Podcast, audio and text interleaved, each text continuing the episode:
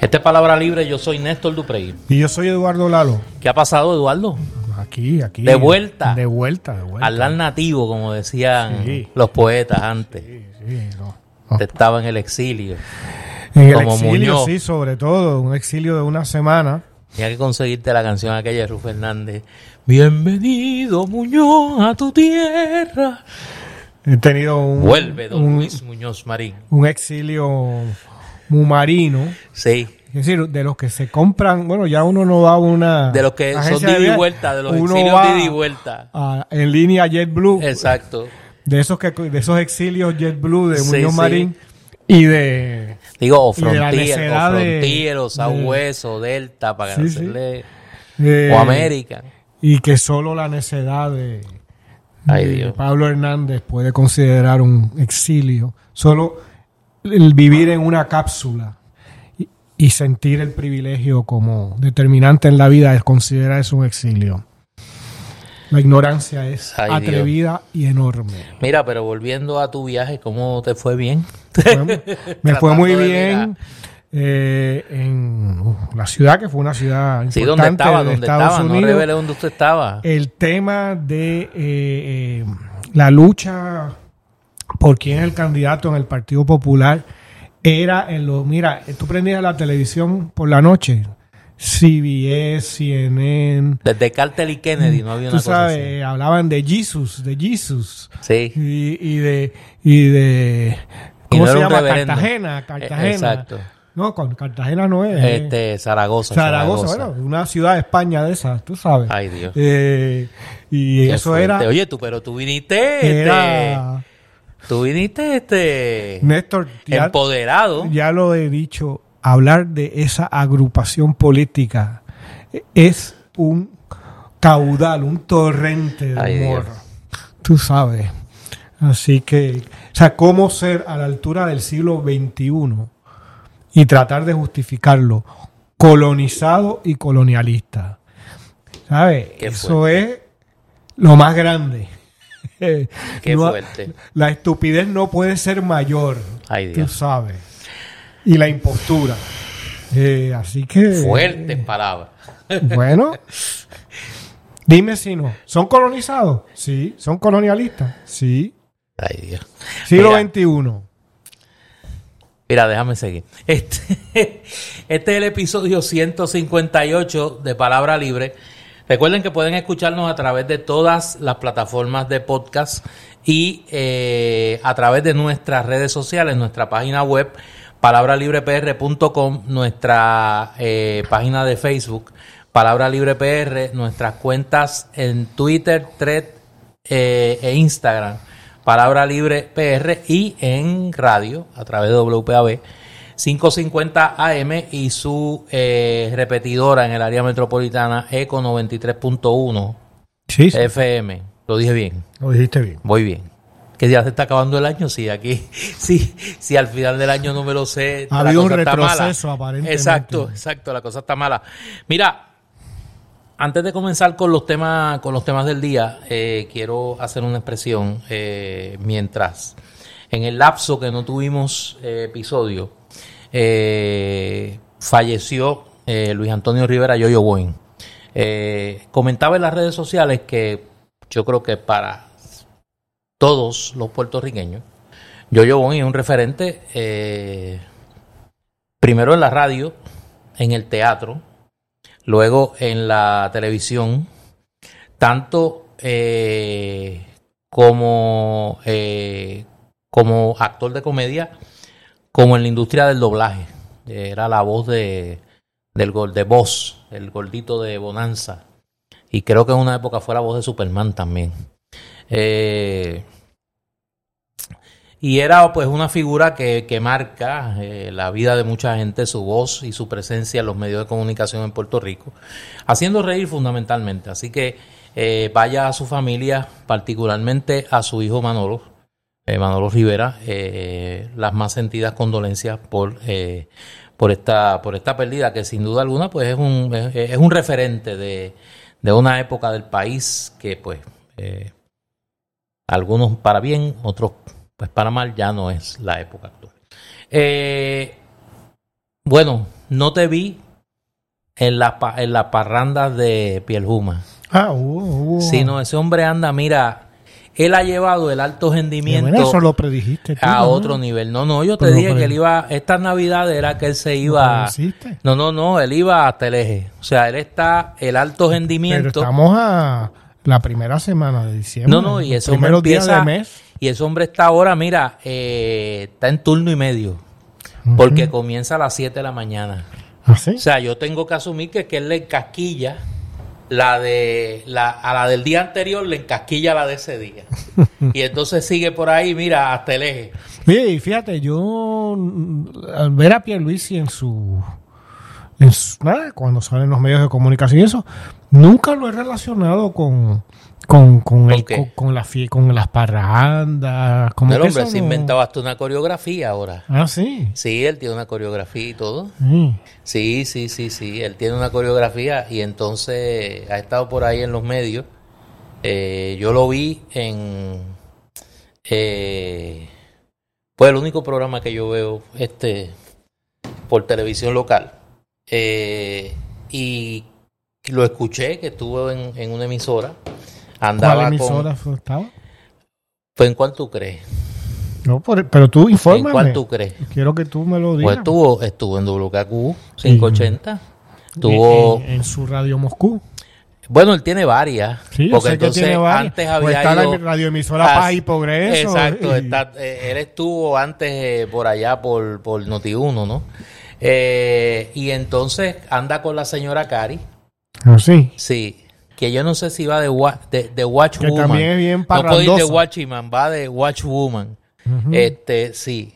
Eh, entonces me preocupa porque él alega llevar unas botellas de coquito, que me imagino que son las que sobreviven. Pero- pero, o sea, eh. las que llegan a donde va.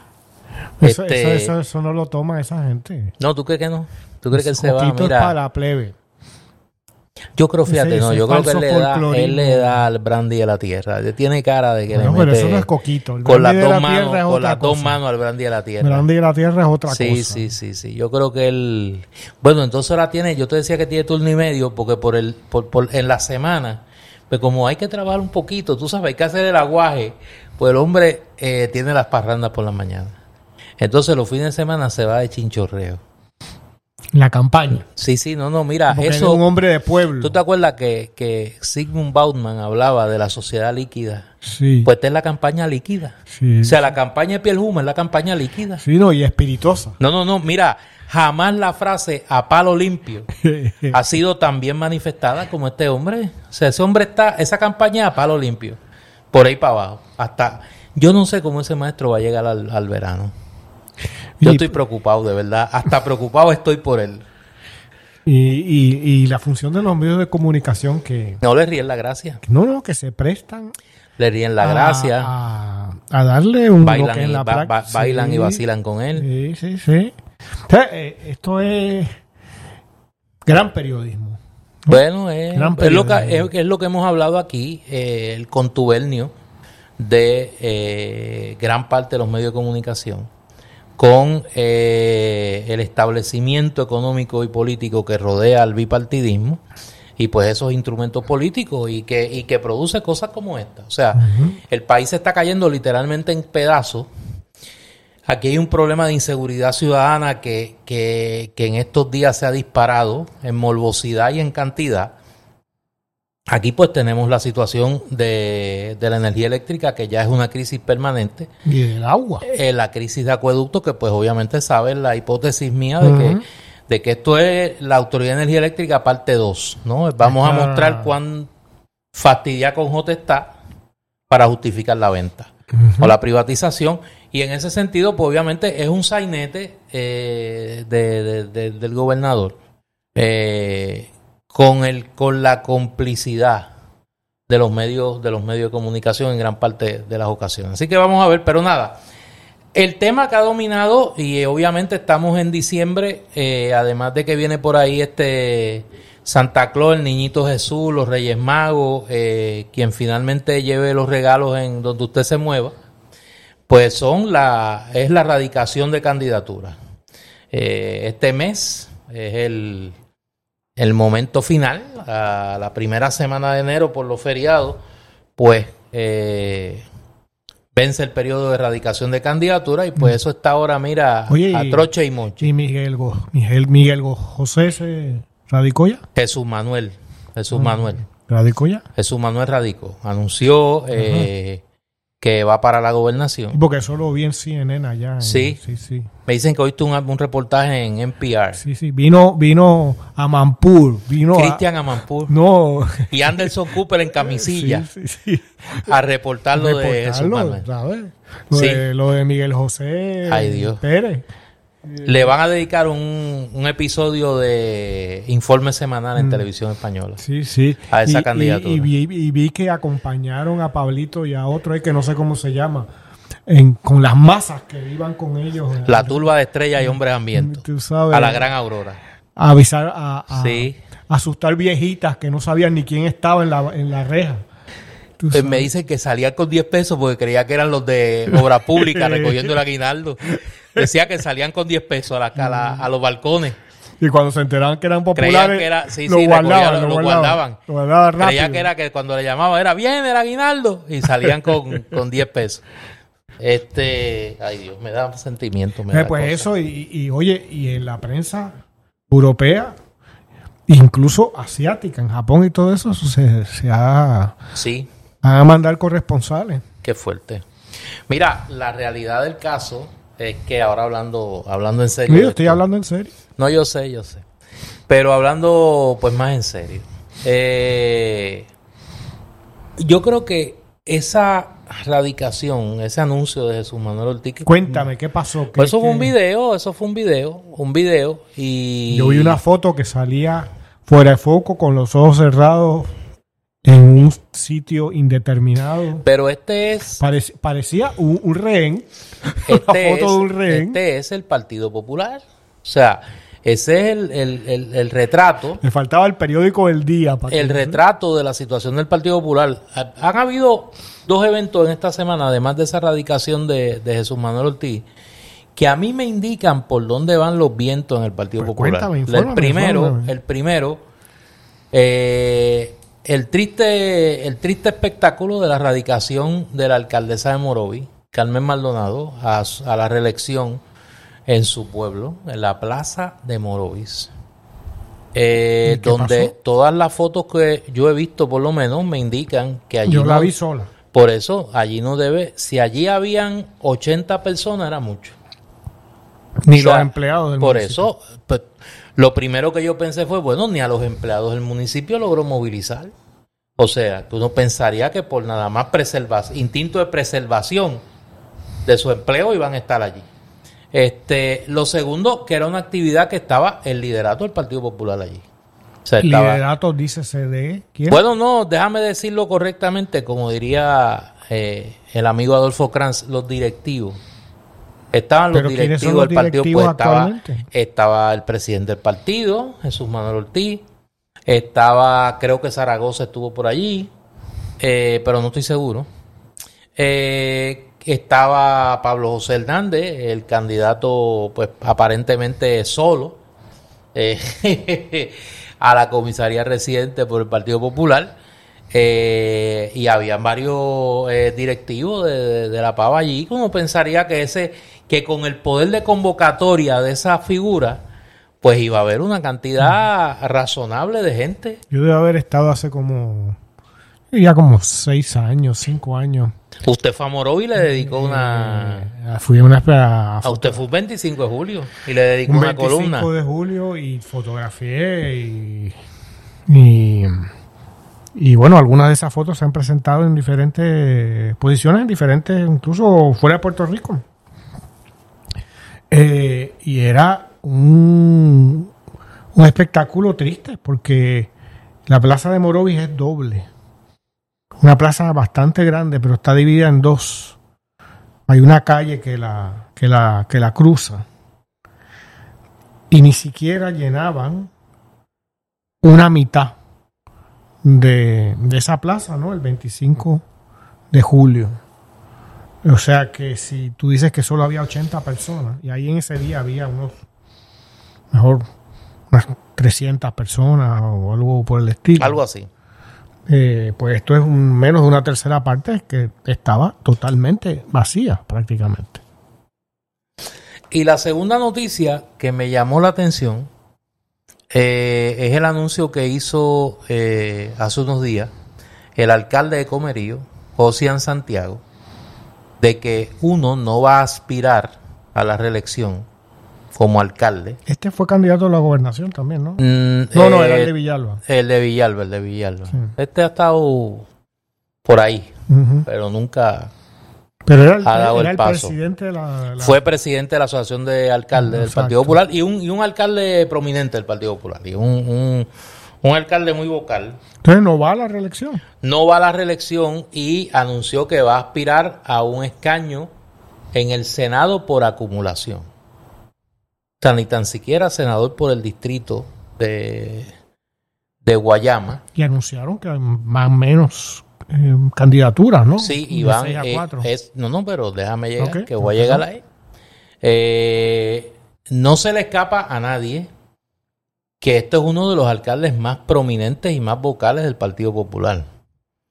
Que de momento anuncia que no va a una plaza considerada hasta ahora segura, como la alcaldía de Comerío, para aventurarse a aspirar a un escaño al Senado por acumulación en un momento, y es la, la otra indicación, el otro signo de los tiempos que hemos visto en estos días en cuanto al Partido Popular, que el Partido Popular ya confirma que va a nominar solamente cuatro candidatos a Cámara y Senado por acumulación. Y tú que has estado adentro, eh, me refiero, ¿no? Hablando muy seriamente. No, o no, sea, al Partido Popular, eh, claro. No, no, pero no solo. O sea, estás estado adentro de, lo, de la política partidista en Puerto Rico. Sí, eh, de uno de esos partidos. estuve, estuve. Estuviste. Y conoces eso muy bien, tanto del PNP como del Partido Popular.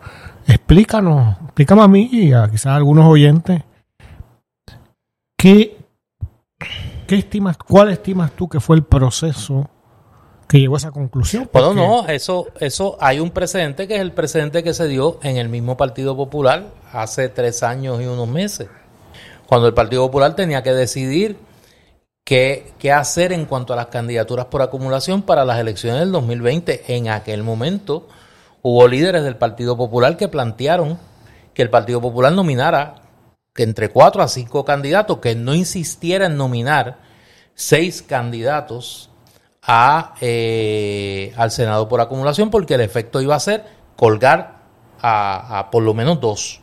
Eh, en aquel momento se esgrimió como argumento que hacer eso era un reconocimiento de la debilidad del Partido Popular. Y entonces, ¿qué ha pasado en tres años? Que lo que era un reconocimiento de debilidad ahora es una genialidad política. Yo creo bueno, que lo, llamarle genialidad es como demasiado. por eso, por eso, bueno, es que, es que los que la han defendido han dicho que eso es un acto sagaz y que asegura que los cuatro nominados por el Partido Popular a Cámara y Senado van a resultar electos. Yo creo que eso es lo que es un reconocimiento de la calidad, de la precariedad electoral del Partido Popular. O sea, para, ver si entiendo, voy a ponerlo en términos de, de del béisbol. Ujú. Si hay un jugador que quiere ganar el campeonato de bateo, Ajá. ¿cuán- no sé cuántos turnos al bate hacen falta para hacer que para clasificar para el campeonato de bateo. Vamos a suponer que sean 500. 250, 350 por ahí. Bueno, pues vamos a decirle 250. Este, ¿qué es mejor para ese para ese jugador? ¿A te- tener 250 o 300 turnos al bate? 300 turnos. Bueno, no necesariamente. Porque si tiene buen promedio con 250, Ah, bueno, no, tiene que tener más de 250. mientras más turnos, más Ah, no, más, posibilidades, más posibilidades de de bajar. bajar, de bajar el promedio. Bajar el claro, promedio. claro, claro, claro, claro. Entonces, pues. Pero debe de tener entre 250 a 300. esa, Sabe que si tiene 200 turnos al bate, aunque bate para 500, no puede, no, no, No, compite para el título de Por bateo. eso. Pero si está en 500 con 200, Claro, quisiera tener solo 250. claro, claro. Yo creo que en el caso del Partido Popular, en este momento, yo creo que quieranlo o no proyectar, yo creo que hay obviamente una proyección de debilidad y hay un reconocimiento de la precariedad electoral de la Pava. O sea, yo creo que, y hablaba... ¿Y quién controla la legislatura? Recuérdame en este momento. No, claro, el Partido Popular y tiene la mayoría de los alcaldes, tiene 40 alcaldes. O sea, es todavía más sorprendente que controlando la legislatura, Cámara y Senado, tú quieras reducir el número de candidatos. Yo hablaba con alguien que no, que es un observador bastante objetivo de la política, no es popular, eh, y estábamos hablando de este tema, y, y ambos nos sorprendíamos de lo acelerado que se nota el deterioro del Partido Popular. O sea, eh, tratando de no ser objetivo en esto, yo creo que era muy difícil concebir que a esta altura del juego el Partido Popular muestre unas señales tan evidentes de una debilidad crónica de cara a la elección del, 20, del 2024.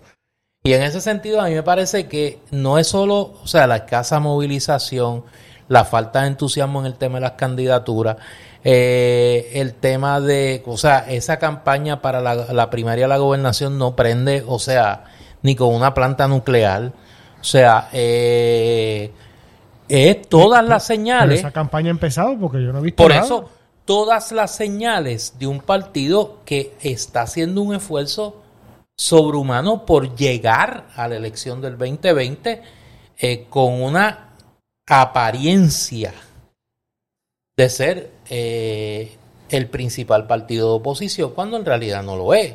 Y eso se va a agravar cuando comencemos a comparar las movilizaciones, y estoy siendo, mira, navideño, en mi calificación de movilizaciones a lo que ha hecho el Partido Popular. Cuando las empecemos a comparar, por precarias que creamos que hayan sido las movilizaciones del PNP, tanto de Pierluisi como de Jennifer González, como la Asamblea de Victoria Ciudadana, como la Asamblea del Partido Independentista este fin de semana en el centro de convenciones. O sea, si nosotros tenemos un escenario aquí donde Partido Popular no puede llevar 100 personas a la Plaza de Morovi. La alcaldesa de Morovi no puede llevar 100 personas a la Plaza de su pueblo. Donde el candidato a la gobernación, el presidente del partido tiene que anunciar su radicación a la candidatura a la gobernación en un video. Porque sabe que no puede hacer una actividad multitudinaria porque nadie va a ir. Y donde tú ves que están a empujones logrando las candidaturas para la elección frente a un partido nuevo progresista que dividido, pues muestra alguna capacidad de movilización todavía. Tampoco es que son las multitudes de antaño. Y, un, y una alianza que realiza dos actividades por separado y que en una llena el Teatro Tapia y en la otra, pues obviamente Veremos cuántos van el domingo al centro de convenciones, pero por lo menos si uno se deja llevar por, por el, por el alboroto, por eso en, ese centro de convenciones. No sé, no sé. Pero, es un no, pero un espacio grande. O sea, si el alboroto es sintomático de quién de cuánta gente va a ir, allí va a ir mucha gente. Eh, y eso va a empezar a enviar unos mensajes me parece a mí ya, ya, ya en términos de la proyección de cara al 2024, de, lo que podemos esperar. Y, y, a mí me parece que en el caso del Partido Popular, pues todas las señales son críticas. O sea, todas las señales que envía el Partido Popular son críticas en cuanto a su estado en este momento. Por otro lado, el PNP, eh, Jennifer González volvió a anunciar, esta vez radicando su candidatura. Esa es la candidatura. Se, se, se, ha anunciado más este que aquí había unos zapatos, que eso era que se anunciaba en cada entrada en los juegos de pelota. Está peor que esa gente. Que, que este, las tiendas La Gloria para darle el anuncio. Las tiendas, se anuncia más que La Gloria. Oye, pero tampoco ha habido gran movimiento. Bueno, porque ahí yo creo, ahí yo creo, no sé qué te parece a ti, Pero ahí yo creo que ni el peor enemigo de Jennifer, ni Edwin Mundo, ni Edwin Mundo, pensaba que la campaña de Jennifer González iba a ser tan mala. O sea, la campaña de Jennifer González ha sido una catástrofe en términos organizativos y de proyección. Bueno, y ahora escogió como compañero de papeleta, como ellos llaman, que no tiene eso, es una ficción, a un disminuido. Sí. O sea, ella creó todo este revuelo. Ay, si ese es el del anuncio, Washington, por eso, del anuncio como, de su candidato. a un, De, a un tartamudo a... por eso, ella crea todo este revuelo del anuncio de su candidato a comisionado residente que iba a ser esta, esta figura. Y de hecho, mucha gente especulaba. O sea, hubo gente que, por ejemplo, pensó que el hecho de que esa- ese anuncio fuera en Bayamón iba a implicar que había convencido a Ramón Luis Rivera de que iba a de que aspirara a la comisaría residente. Eh, otra gente pensó que podía ser eh, pues Larry Selhammer, que le había dicho que no a Pierluisi y que ahora pues le hubiera dicho que sí a ella. Pero, o sea, no es, es solo un traer, desconocido. no es solo traer una figura. Yo le voy a dar, mira, le voy a dar una pesetita voladora. Él, él estuvo en el, en el gobierno. Sí, Yo algún reconocimiento tuvo, no necesariamente bueno, eh, porque él estuvo implicado, él se le mencionó mucho con el tema de los almacenes aquellos de que acumularon, los almacenes de Ponce, de la ayuda para María y demás. Pero algún reconocimiento tuvo, o sea, pero tú esperabas, o sea, la expectativa del mundo político era otra, era otra cosa.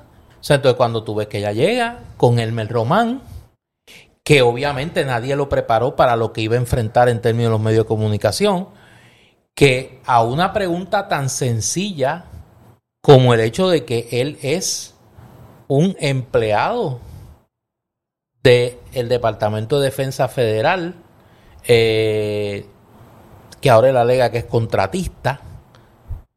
eh, ¿Pero es empleado o es contratista? Por eso, él alega que es contratista para zafarse de la aplicación de la ley Hatch, que es la ley que prohíbe que los empleados federales puedan participar de actividades políticas. Ahora lo más reciente que leí fue que hay una interpretación que no es la interpretación del Departamento de Justicia, que es una interpretación particular del Departamento de Defensa, de que en el caso de Puerto Rico, la elección de Puerto Rico no se considera una elección federal, aunque él esté aspirando a un cargo federal, que es la comisaría residente.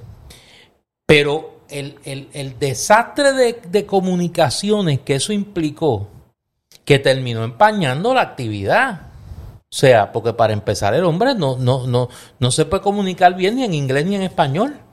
O sea, y, y- y obviamente no domina la comunicación, o sea, política.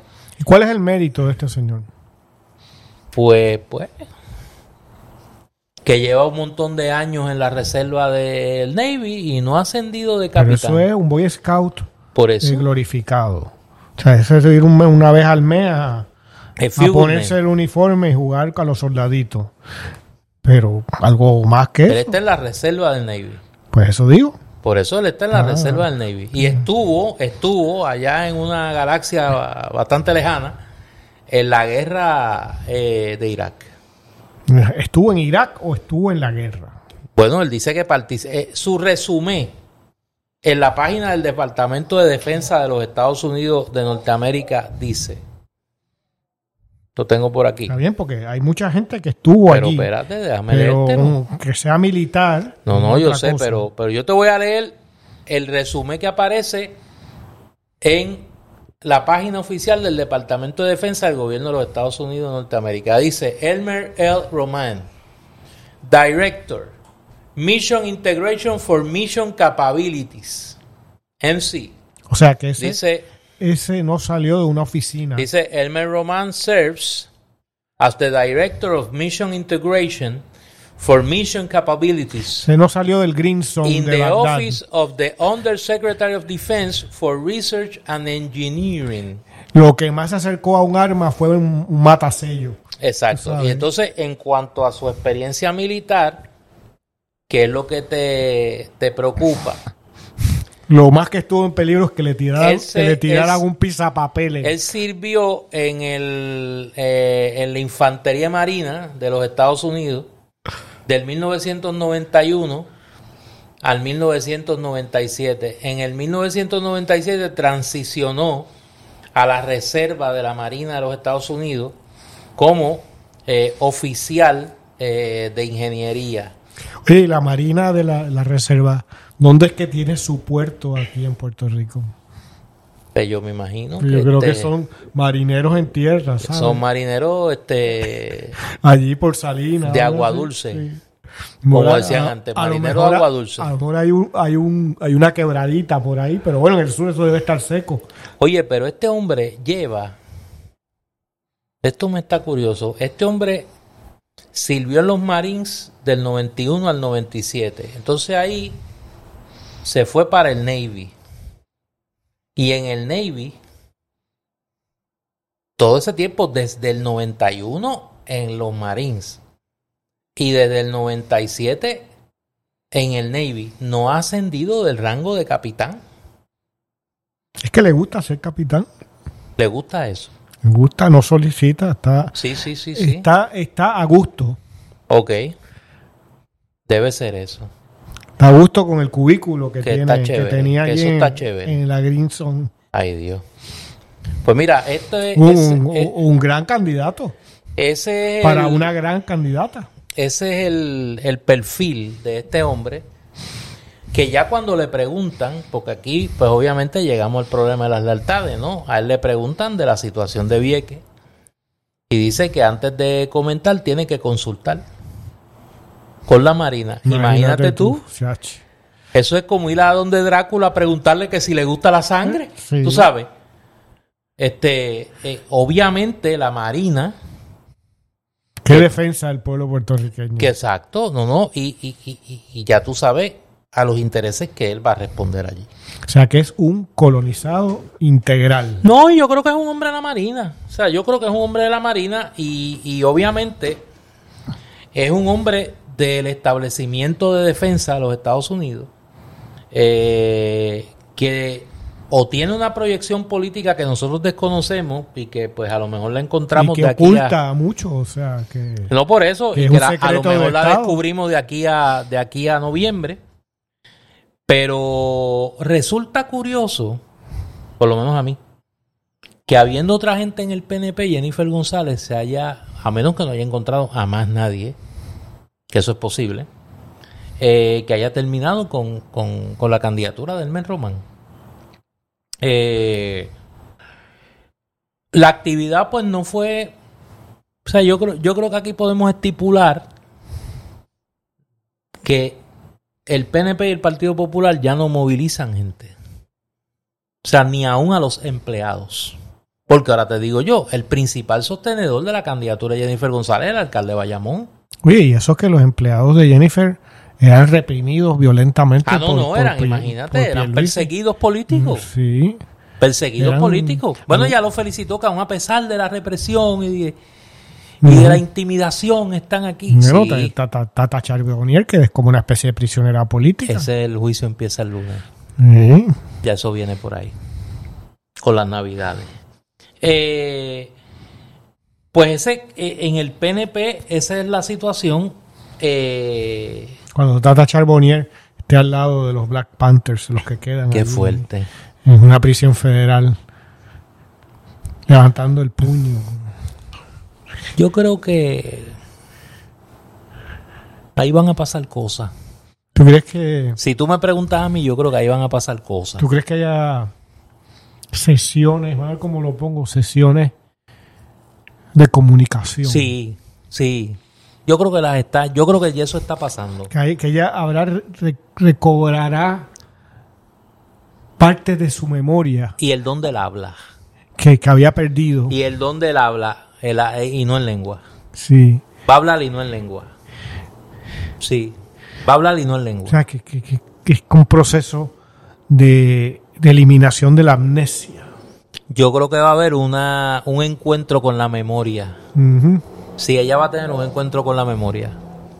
su- este, su- Algo que había perdido. que algo que había perdido, pero que parece que la ha ido recuperando. No sé, ha estado en tratamiento todo este Eh, tiempo. intenso, intenso. Ha estado- Pregúntale, pregúntale al hijo. Sí, pregúntale al hijo. Yo creo que ahí vamos a ver cosas. que hubo una transacción ahí. Sí, yo creo que ahí vamos a ver. co- Hay que estar pendiente ese lunes, eh, que cuando comience ese juicio de Tata Charboniel podríamos encontrarnos con sorpresa. Vamos a ver. Mira, eh, los, eh, los demás partidos no se han quedado atrás. Eh, Victoria Ciudadana pues ha tenido varios eventos de erradicación de candidaturas. Se destaca entre ellos el anuncio eh, de José Alberto Hernández Lázaro, licenciado José Alberto Hernández Lázaro, en Ponce, que mucha gente identificaba como un potencial candidato a la alcaldía de, Ponce, y anunció eh, que va a aspirar a un escaño a la Cámara por distrito eh, allá en Ponce. Yo creo que esa O aspiración sea, que no va de alca- no va a la alcaldía. No va a la alcaldía. eh, déjame quedarme callado. eh, en términos de qué va a pasar ahí. Pero hay que estar pendiente. Eh, de hecho, Ponce, eh, pues no se le escapa a nadie que es una ciudad con gran atractivo electoral en esta elección por la situación del Partido Popular, por la candidatura de, de- de quien se ofrece como alternativa, que es el licenciado Pablo Colón, por el PNP. Eh, y ahí habrá que ver las movidas que la alianza eh, del PIB y Victoria Ciudadana realicen. Yo, yo tengo que decir lo siguiente sobre eso. José Alberto es mi amigo eh, de hace muchos años, lo quiero mucho, lo respeto mucho a su familia. Eh, y creo que en ese escaño la alianza tiene grandes posibilidades de elegir, como en otros casos, representantes por distrito. Yo creo que en el caso de, José Alberto, José Alberto va a recibir un respaldo, me parece a mí, más allá de líneas partidistas, eh, que podría convertirlo en una opción real de triunfo en ese, en ese distrito y que vendría a engrosar la candidat- las candidaturas, los la delegación legislativa de la alianza del PIB y Victoria Ciudadana en las elecciones del, 2000, del 2024. Me parece que es una decisión eh, bien ponderada. Eh, José Alberto es un muchacho, un, joven profesional muy, vamos a decirle muchacho, porque esos son manías de viejo que ya le empiezan a dar a uno. Eh, es un, prof- un joven profesional eh, muy maduro y estoy seguro que sopesó todos los elementos y me parece que en ese sentido pues coloca a la, a la alianza en una posición eh, muy eh, favorable para elegir en ese y otros escaños legisladores eh, por distrito en la Cámara de Representantes. Eh, en Proyecto Dignidad pues sabemos que va a haber primarias. eh, hubo un incidente Sí, que- hubo algo, una desautorización de la, una de las candidatas, de la candidata a la gobernación. Sí, ahí, ahí eso sigue. eh, esa pugna está bastante, está cogiendo vuelo. eh, eh, y me parece que Sonaba a todos contra Nora. sí, ahí ha habido un alineamiento de la maquinaria. Pero hubo un caso esta semana, se llama la persona César Valentín. Este señor eh, alega que eh, se le descalificó como candidato a comisionado residente dentro de Proyecto Dignidad porque eh, había escrito un libro de que se titula Mi hijo es gay y Dios lo ama. Yo había visto este libro donde él cuenta la historia de su regreso, una persona cristiana, donde trabaja el tema de la homosexualidad desde el punto de vista cristiano en ese libro y, y Ujú. parece que pues por eso pues fue descalificado como, o sea, que fuera de, de como un, candidato de un partido de político, eso sería un delito en nuestra sociedad. Bueno, parece que en la visión de mundo de No, no, pero no, no, digo, fuera del partido político, es decir, de una franquicia política, en cualquier otro espacio, tanto en la, vamos a decir, en, en- en instituciones privadas como en instituciones públicas, hacer eso sería un acto delictivo de discrimen. Pero es que eso no es este un delito. tú no permitirás Ah, a bueno, no, no, no, claro. que- que- En otro, espérate, no, no, no, no, no. Escribir el libro y expresarse de esa manera no es delito. Ahora, no, no, pero tú tú alguien claro que es un es delito. Ah, no, eso sí, Eso es lo que eso estoy sí. diciendo. No, no, pero eso sí, eso sí. Y me parece que en ese O sea, sentido, que, que- que lo que te estamos viendo, que es a lo que quiero llegar, es la representación de un partido político, es decir, Proyecto Dignidad, que está dispuesto, aparentemente, de estar en el poder, a intentar actos de discrimen que serían ilegales. pues aparentemente. Pues aparentemente. Yo creo que ahí lo que está pasando, hay que ver a dónde aspira, que es a la comisaría residente, no es una candidatura a legislador por distrito ni cosas por el estilo. Pues me parece que es que ahí están tratando de cuadrar a la mala la papeleta, ¿no? Y, y tratar de que, de que el entendido de las candidaturas a la gobernación y a la comisaría residente no se, no se trastoque. A mí No me está dando la impresión, Néstor, no sé qué, te, qué, opinión tendrás tú, que en Proyecto Dignidad se está manifestando la intención cada vez más de una pequeña claque. Que ese partido lo domina una claque de muy pocas personas y que todas las candidaturas están ya predeterminadas.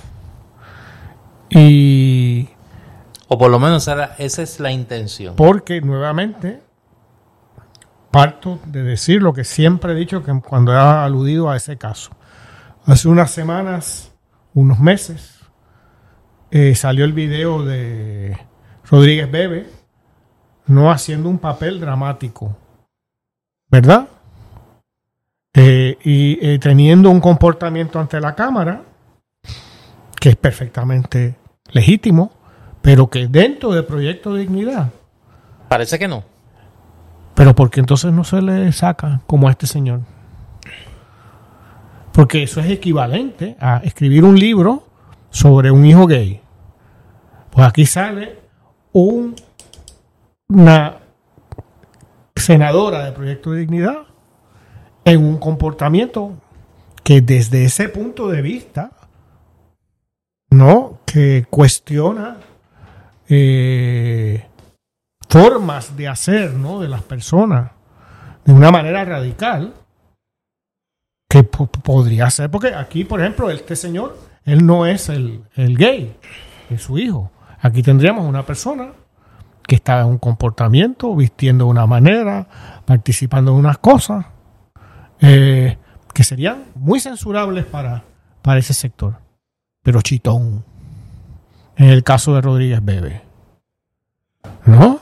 Ahí hay una gente que tiene la sartén por el mango. Hay un control, parece que y bastante eso férreo es- ahí. el partido es para nosotros. Y las posiciones son para nosotros. Y al que se meta, como esta señora Nora. A Danora Enríquez, eh, a Nora Enríquez, que era parte de esa dirección. pero ya tuviste, esto es una desautorización de nombre del partido. Ese comunicado Y- Así es, una y, un, y una sentencia de muerte estalinista. Ahí solo la cuestión. Bueno, del- no, y del que tú has visto, uno ha visto que el, el- el liderato principal de esa colectividad ya está alineado con la candidatura de Javier Jiménez. O No, sea, eso, está, eso está decidido desde antes que se diera exacto, eh, la decisión. exacto. Y ni las denuncias que ella ha hecho de actitudes machistas, eh, ni todos los señalamientos que ella ha hecho de, de la, de- de- del, del sesgo de la dirección de, de Proyecto Dignidad sobre esa candidatura, pues, eh, pues ha podido eh, Están en el proceso de detener ese proceso de, de, de, de esquinearla políticamente. Eh, está en el proceso de escribir y publicar próximamente el manual de procedimientos antidemocráticos para fundamentalistas. Qué fuerte. Eso es Proyecto de Dignidad en este momento. Yo no sé. Y cuando digo no sé, no es un ejercicio retórico, es que de verdad no sé. O sea, no, no. Esto desde examinar e interpretar lo que ellos hacen públicamente. Por eso, pero no tengo la menor idea interna. allí yo creo que ahí Pero la impresión que dan. Sí, lo que, la impre- lo que se ve desde afuera, lo que se ve desde la ventana, lo que se ve desde la ventana es eso. Ahora, yo no sé hasta qué punto esa tensión interna pueda afectar el proyectado crecimiento de Proyecto ¿Les da votos esto? Por eso, ¿Les resta no, no, votos? esa, esa es la pregunta. O sea, Tienen una voluntad de la claque por eso, que no, ellos no quieren ganar, ellos quieren estar en que esa claque tenga el poder. Eso es que los César Vázquez, los Rodríguez Bebe, los dos esas tres más, mentalidades yo las conozco. es estar ellos en el puesto. Eso de que mantengamos así ¿Eh? la camarilla. Están, se satisfacen con No tener, queremos ganar. tener un senador Exacto, no queremos ganar. Queremos tener o senador. un, un senador, un representante, este, a Y lo mejor sí, y sí, cor- participar en los debates. y participar en los debates y todo Y chile. que te felicite. Y que te feliciten, pero eso de ganar, no, no, no, no, no, no. No me lo compliques ganando. No me lo compliques ganando. No me lo compliques con el poder, que es mejor, este, Jugar, jugar. eh, eh, es me- no, no, peor, es mejor imaginarme que juego a jugar. Eh, así que vamos a ver. Vamos a ver qué pasa. Yo, yo creo eh, que ese, esa interrogante de cómo el manejo, que hasta ahora parece que es bastante tenso, de esa, de esa, esos dolores de crecimiento, decía yo esta semana en, estuve con la amiga Mili Méndez allá en, en día a día en Telemundo, y yo decía que, que estos eran los dolores de crecimiento de Proyecto Dignidad. O sea, Proyecto Dignidad está teniendo la entrada de una gente y van a tener más luego que pase la primaria del PNP. Eh, porque le van a dar un vehículo, un salvoconducto electoral a una gente. Eh, donde hay una gente que no estaba en la hora, o sea, no caminaron el desierto, este, con Moisés allá y con Aarón, y para poner un, un ejemplo que me entiendan, o sea, eso llegaron después. Esos se unieron a la caravana después de cruzar el, Esos eran amigos de María Magdalena. eso era, no, Eran pero eso- jangue- jangueaban con María eso fue Magdalena. muchísimo después. No, no, pues estoy todavía, mira, en, en Egipto. Sí, sí, no, saliendo pero- de Egipto. Pero estoy saliendo de que Egipto. tuvieron vida Exacto. No, no, pues, pues eso, exacto. Este, eso llegaron esos, después. iban a la- esos iban a las convenciones del PNP sí, sí, y sí. se hartaban de palos. y Esos no iban a la sinagoga, esos eran gentiles. Y- Eso, eso eran y gentiles. van a querer llegar a... Y entonces, de momento, ¿qué hacemos con los gentiles? O sea, ¿qué vamos a hacer con estos gentiles que están llegando ahora a este Y que, y, A- a- a- y que no están acostumbrados a beber culé. a beber Kool-Aid. Y pues eso es un problema. Y yo creo que ese es el gran problema político que tienen en este momento, eh, que se les puede complicar. Y se les puede complicar en los próximos días, literalmente, en la medida que mantienen abierto el periodo de candidatura y mantienen, se mantienen censurando gente Oye, que y, no puedan entrar. y en Proyecto Dignidad, que quede claro para esos posibles eh, nuevos proyectos digni- miembros del Proyecto Dignidad, que no se permite bautizar el culé. Ah, no, no, no, no, no, no, van, no vengan... No vengan no con vengan una con caneca eso- por ahí escondida. No vengan con pierjumismos allí de, de, de- de bautizar los culés y nada por el estilo. Vamos a ver, vamos a ver qué pasa. Pero sin duda, de prospectivamente el evento, pues que, que, se asoma, eh, más importante políticamente, pasados estos que hemos hablado, tanto del PNP como del Partido Popular, eh, es la Asamblea del PIB. Pero antes una cosita más del Proyecto Dignidad. Eh, es, ellos sabrán, ¿no? Evidentemente, pero hay indicaciones por sus acciones públicas de y también por, la naturaleza de, de las personas que se reúnen allí, que están convirtiendo el partido, lo que pretende ser un partido político, en una secta, en donde hay una dirección y hay una jerarquía muy establecida y unos escogidos. Y esa contradicción no solo puede condicionar ese crecimiento, como tú dices, pero también la mera existencia de ese movimiento, el futuro de ese movimiento. Ah, bueno, no, Porque claro. está habiendo indicaciones de eh, que lo que decía hace un momento es preferible que nosotros nos pensemos los escogidos Eso. a que nosotros tengamos la generosidad de la unidad, que es lo que hablamos, de, cuando hablábamos del PIB de proyecto de, y Victoria Ciudadana, ¿no?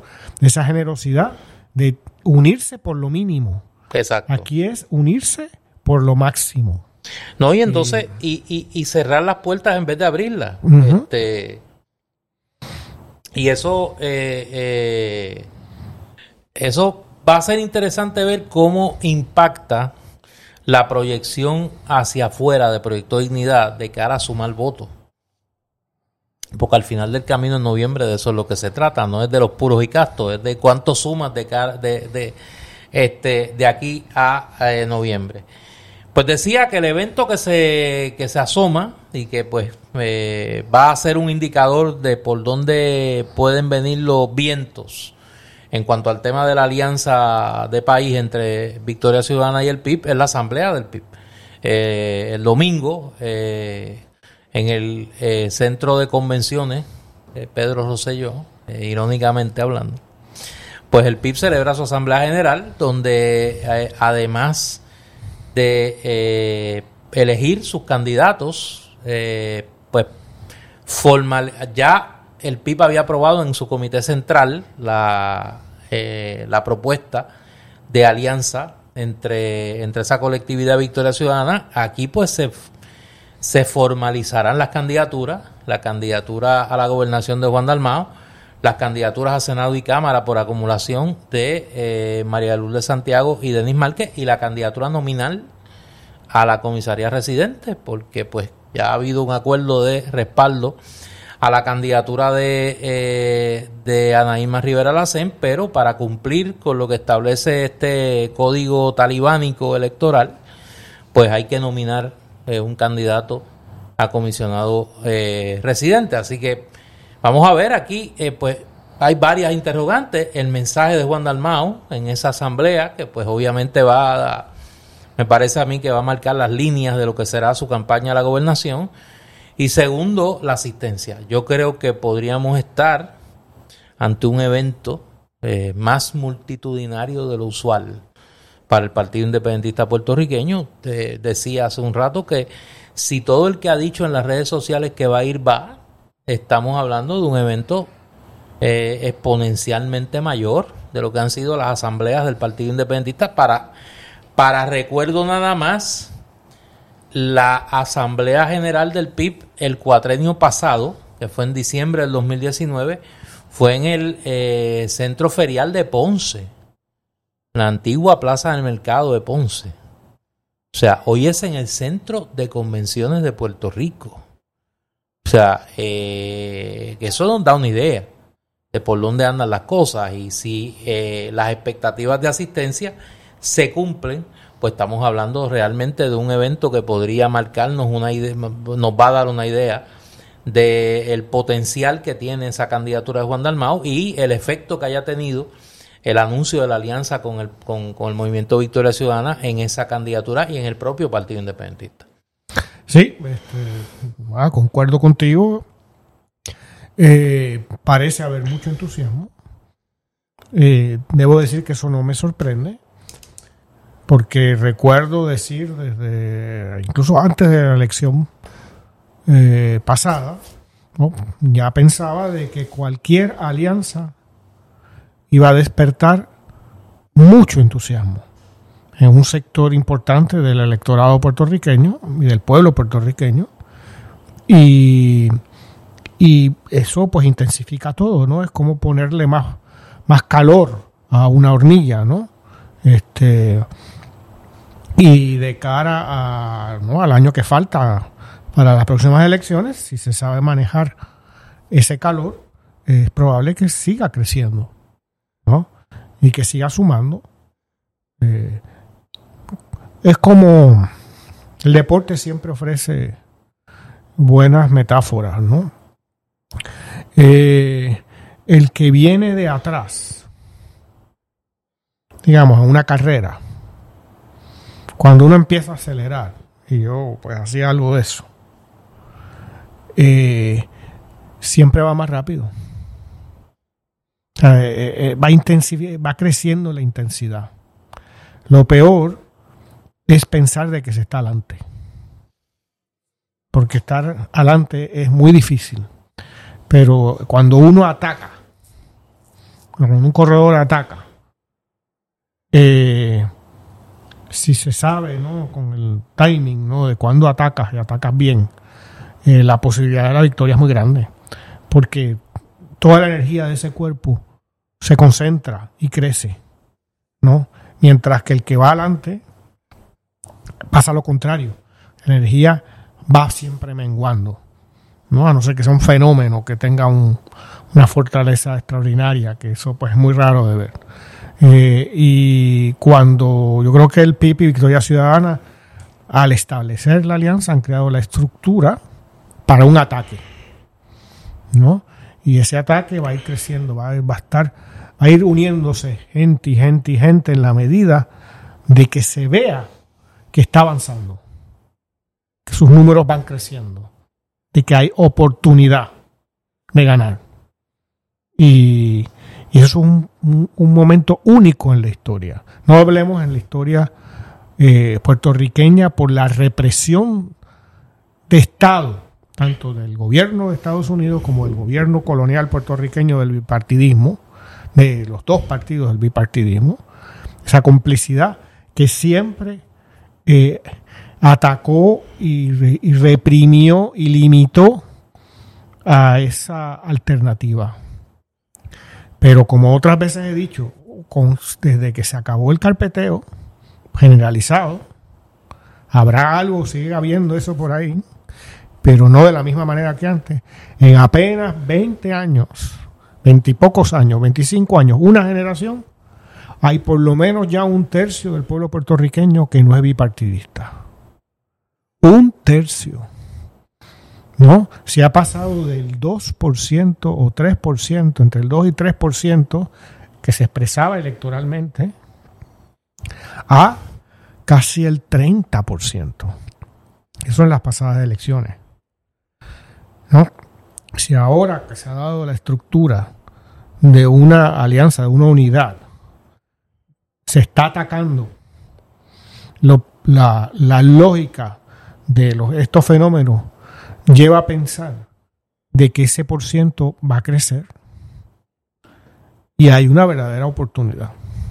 Yo creo que vamos a comenzar a ver eh, ese, en esa asamblea el efecto multiplicador de esa alianza, donde vamos probablemente a ver personas que no son el, el militante tradicional, el elector tradicional del, del independentismo, eh, mostrándose públicamente en favor uh -huh. de una candidatura a la gobernación del Partido Independentista Puertorriqueño y la, la, la, conjunción política que junta con Victoria Ciudadana. Va a ser interesante. Yo creo que, que, que obviamente después del domingo habrá que hacer la composición del lugar, pero todo apunta a que va a ser un evento multitudinario eh, más allá de los eventos recientes en la historia del Partido Independentista. Hay que recordar, el PIB no realiza una asamblea así de multitudinaria, o sea, desde sus años de gloria en la década del 40-50 en el Estadio Cito Escobar. Y en los 70. Y en el 72 en el Estadio Irán Bison. En el 76 en el Coliseo Roberto Clemente. Eh, así que estamos hablando de... Eh, Fíjate que lo que hablábamos hace de un, un rato, potencial evento eh, sí, sí. muy raro en la historia reciente del Partido Independentista. Lo que hablábamos hace un rato de los partidos del la, los eventos del Partido tanto popular como el Partido Nuevo Progresista. Lo que indican es esa falta de, de posibilidad de atacar, ¿no? Eh, esa, con, esa actividad en, en Morovis, ¿no? Esas caminatas eh, yendo a darle la mano a gente que yo creo que a veces ni sabía quiénes estaban visitándolo. No, que no hay ni reconocimiento de, de los que tocan a la puerta. ¿no? Exacto. Eh, pues ahí no hay energía. ¿no? La candidatura en video de, de, el, el, el, de Jesús Manuel. El presidente del, del PPD, ¿no? Eh, Jesús Manuel. Sí, ese, Ortiz. Mi- Miguel José Pérez. Este. eh, ¿Dónde está la fuerza? ¿Dónde está la energía? Ese, ese, ese está, le han dado una vuelta ya a los corredores. ¿No? Y no está acelerando.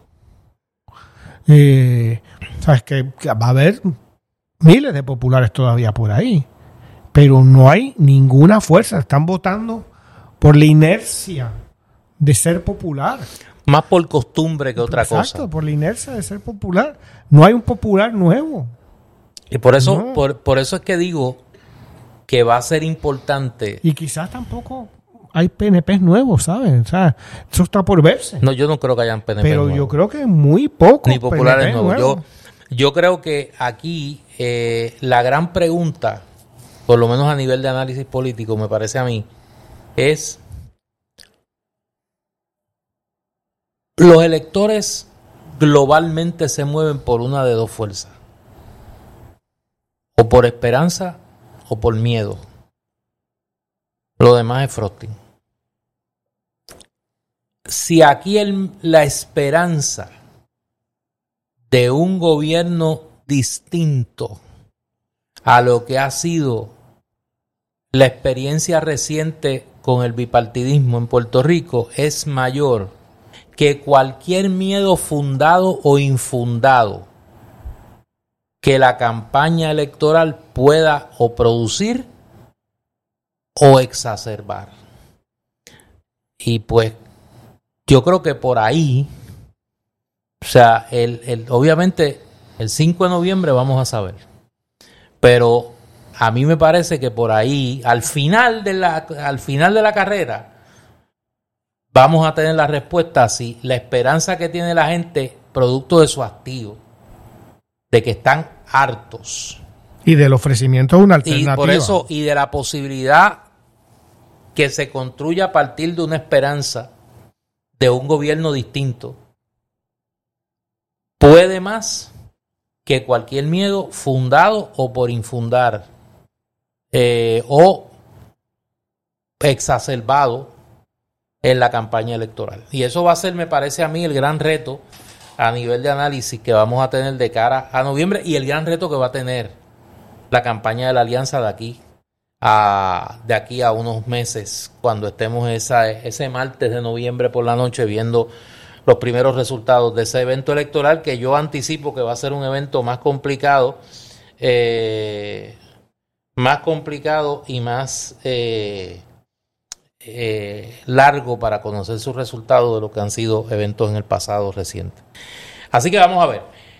Mira, vamos a la pausa cultural. Eh, el Candil este fin de semana tiene tiene el calendario lleno. Se ve que están por ahí ya las Navidades y como saben, pues el Candil tiene las más recientes publicaciones de eh, tanto de la literatura nuestra como de la literatura latinoamericana. Este fin de semana, eh,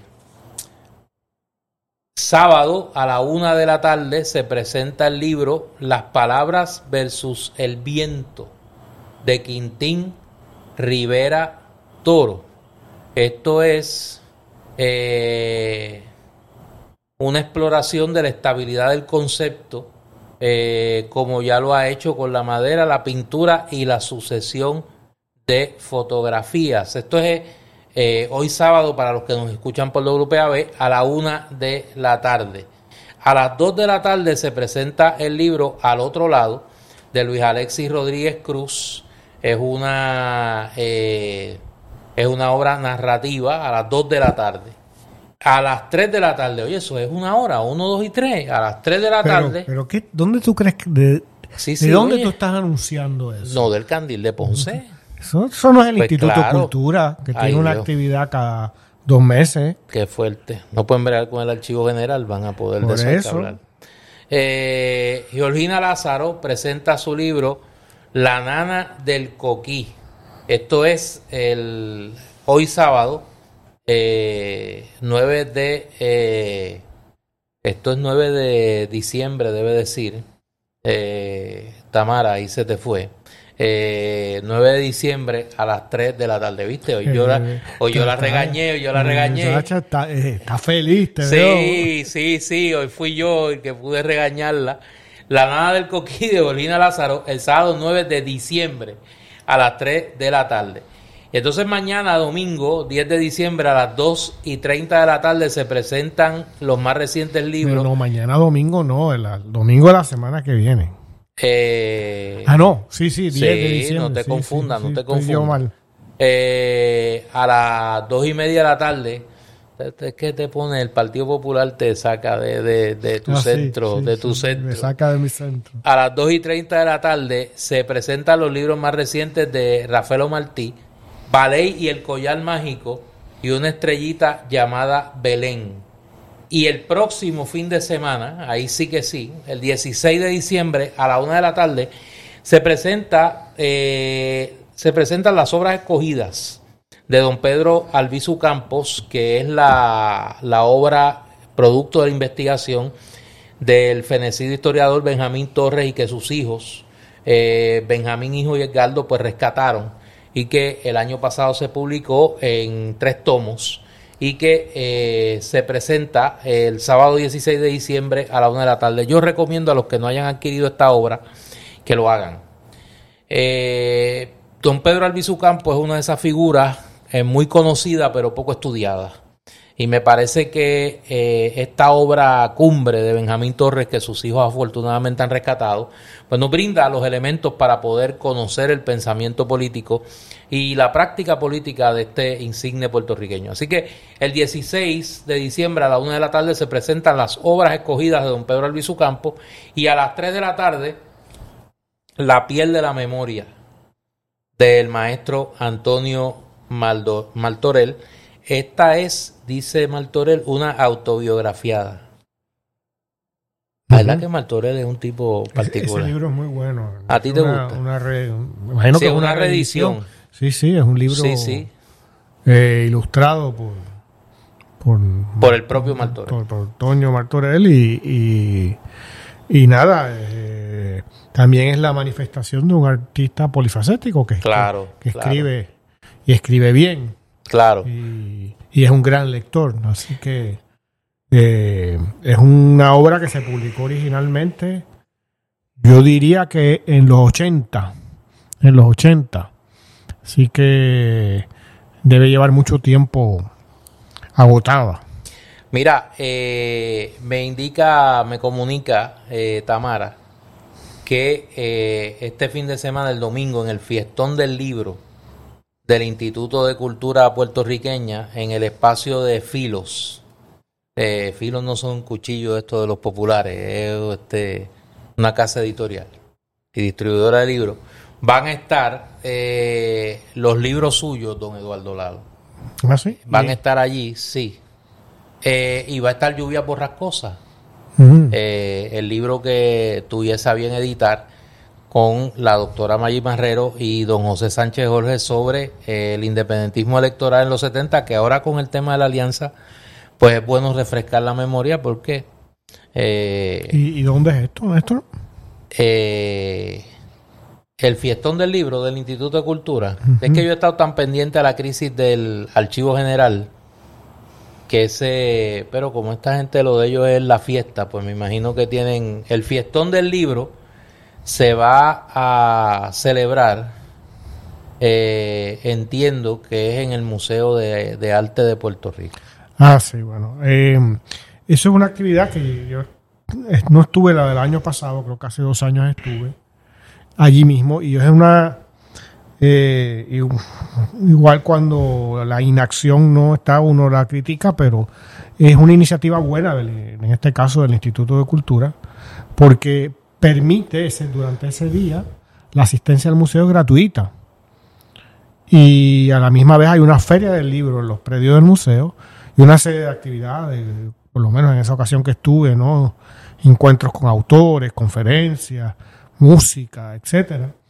Y eh, ojalá se hiciera más de una vez al año, porque sería... Yo creo que este año es la segunda que se hace. Ah, es la segunda, bueno, pues... Pues parece que este año es la segunda eh, en ese espacio. Pues allí, en el fiestón del libro del Instituto de Cultura, va a estar, van a estar sus libros y va a estar eh, Lluvias Borrascosas.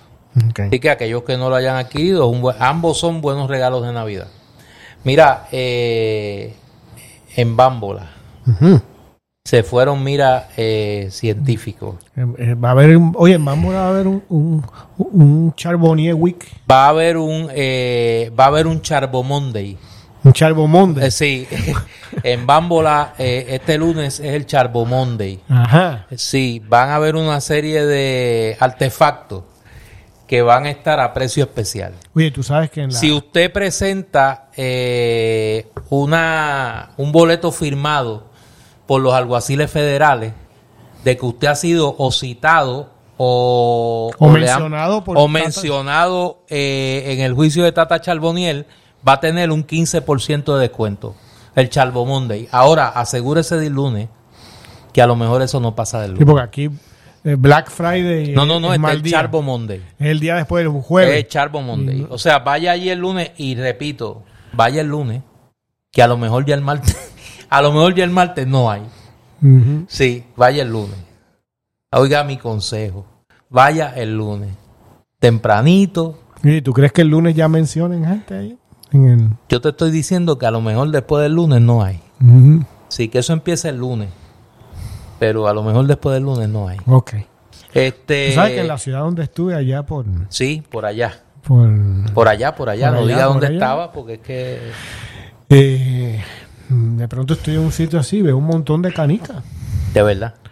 Y estaban tratando de pasarla. Eran canicas de esas cachas en China que no tienen valor como no Bitcoin en, en Sí, sí, que las no cárceles tienen- de Puerto Rico. Y estaban diciendo que eran las mismas de Bámbola. Yo le dije que no, que eso no, que no eran las mismas. No, no, no, no, no, eso es, las de bambola son particulares. Son, la- son las que tienen valor. Tienen En- valor. en Las penitenciarías. Claro. Las que son moneda de curso no tan legal en los espacios penitenciarios correspondientes. A, la que van, a los que van tradicionalmente los y las puertorriqueños. Exactamente. Eso es lo que usted tiene que, que velar. Mira, pues en Bambola este fin de semana eh, tienen kits científicos para diferentes edades y niveles de dificultad. Ahí es que yo entro en el Ahí nivel hay un de, problema. Ahí yo entro en el nivel de dificultad. Ujú. Mucha. No, y mucha gente. El nivel mío de dificultad es mucha. Mucha. Eh, comenzamos con los kits de circuito. Oye, hay, uno de esos kits. Es para Pero un alambique casero. Pero oye, oye, que tú verás, vamos a llegar ahí, vamos a llegar ahí. Eh, los kits de circuito. Con este kit logras aprender el principio de los circuitos. Eh, realizando las conexiones correctas, puedes conectar 80 tipos diferentes de circuitos con los cuales puedes prender una luz. Y entonces metiste la pata, como dice la, la Sí, canción. sí. Este, sonar una alarma, es el que va, es el que se, es el que se va a vender. Ver si está alambrado. Si está alambrado, escuchar música. Entonces, si oye gente hablando, pues ya tú sabes que no es música, que es otra cosa. Entre muchos otros. Otro kit para los apasionados de los experimentos lo es el laboratorio de burbuja. Ahí es que está Piel Juma. En el laboratorio de burbuja, él se quedó ahí. en el En el descorche. eterno. Aquí puedes realizar En el descorche y el vertido. y el vertido. Aquí puedes realizar 50 experimentos utilizando los materiales que incluyen y algunos ingredientes básicos que puedes tener en tu cocina. Oye, y, y- Eso puede ser como una especie de, de alambique en potencia, fíjate. oye, a Pierjuma se le desborda Eh, ¿Qué? el, el- el burbujeo. El burbujeo. Según va, según lo practica, se le desborda. Ese puede ser. Puede ser. Mira, eh, me dicen que el kit de circuito puede tener también un librito para aprender a alambrar Ah, y a detectar cuando usted está cerca de un alambrado. Sí, sí, sí, sí. Por último y no menos importante, un kit que con paciencia. Eso es lo que yo eso no va a sobrar allí. Eso sí, sí. Eso allí no, allí. no, tiempo van cuando a tú tener. tengas 15, Sí, sí, tú sí. sabes, tienes tiempo. Por eso el, el- Tiempo van a tener. Un kit que con paciencia logras ver los cristales crecer. Ese puede ser de los que ese- ahí. Mira, ahí está piel juma. De cuando yo te el ahí que viene mirando, ahora. mirando en, el cristalito, a ver cómo crece. en este, en esta ocasión, los cristales crecen encima de unas figuras de dinosaurio. Ahí es que el hombre se va. Y entonces empieza el paso ese extraño que él tiene. Oye, y esta gente parece que la ingesta les da con, con, con la contorsión, porque tú te acuerdas del amigo Eh, aquel de sí, San Lorenzo, ¿te acuerdas? eh, Caminaba como el, Octopus, como, como Octopus, el del hombre araña. Sí. Pues este tiene como un tumbado como, como, como el Weevil de lado, como de lado a lado, como los Weevil. Sí, sí, pero yo creo Sí. que en el caso de, de Pierjuma hay un problema en la rodilla. ¿Tú el crees? movimiento lateral de la rodilla. Ahí como... Él tiene como que un problema de, ahora digo yo, de circuito entre el gaznate y las rodillas. Sí, se le moja el gaznate y se le aflojan las rodillas. Yo creo que hay algo de eso eh, eh, le por ahí. viran de lado. Sí, sí, se le viran así, como que se zambea. Ajá. Como que se da dos palos y se zambea. Este, ay Dios. Pues recuerden, eh, Bambola, eh, obviamente en Navidad está, ahora hablo en serio, eh, hay muchísima mercancía que ha llegado a Bambola en estos días y están abiertos en horario regular de 10 de la mañana a 5 de la tarde en la avenida Chaldón 210, Suite 105 en Atorrey. Trate de no pasarse porque si llega a la otra esquina, eh, a menos que usted tenga algo que hablar, eh, la O otra que lo hayan citado. o que lo hayan citado. No, allí no. Allí si tú supieras que, que, que es uno de los edificios de voluntariado más concurridos en Puerto ¿Ah, Rico. Sí, sí, allí hay mucho voluntario. Muy, va mucho voluntario allí. Sí, sí, sí, sí. No, los citados a lo mejor van al otro. Mm. Bambola está, mira, Bambola está. eh, En el Triángulo de las Bermudas. en el Triángulo de las Bermudas. Está en el medio de los dos edificios Mucha gente se ha perdido. en el que ahí. van los voluntarios a la derecha y en el que van los citados a la izquierda. Y Hay muchos que entraron allí y no han salido. U otros que, exacto, otros que pasaron, perdieron la oportunidad de comprarse, mira, el circuito ese donde tú ves los cristales, este, perdieron la oportunidad. Y ahora pues, vaya el lunes, vaya el lunes que es el Charbo Day. Eh, Charbo Monday, eh, ese día. Eh, oye, hay una noticia que curiosamente, digo, no tan curiosamente, ha pasado desapercibida. Y es una investigación que trabajó el equipo del amigo Jay Fonseca.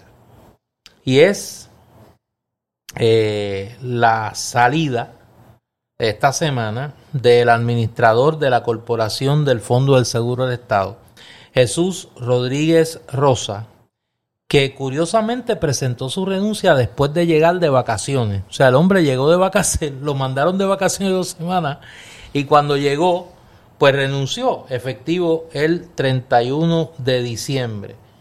Este hombre renuncia porque alegadamente se quiere retirar, dicen él, pero eh, la investigación que realizó el equipo de Cuarto Poder, el programa de Jay Fonseca en Guapa Televisión, dice que eh, encontró que en este momento el Departamento de Justicia de Puerto Rico investiga un esquema de kickbacks, es decir, de sobornos que involucra a empleados de la corporación pública que laboran en la oficina de Bayamón, según una investigación previa del periódico El Vocero.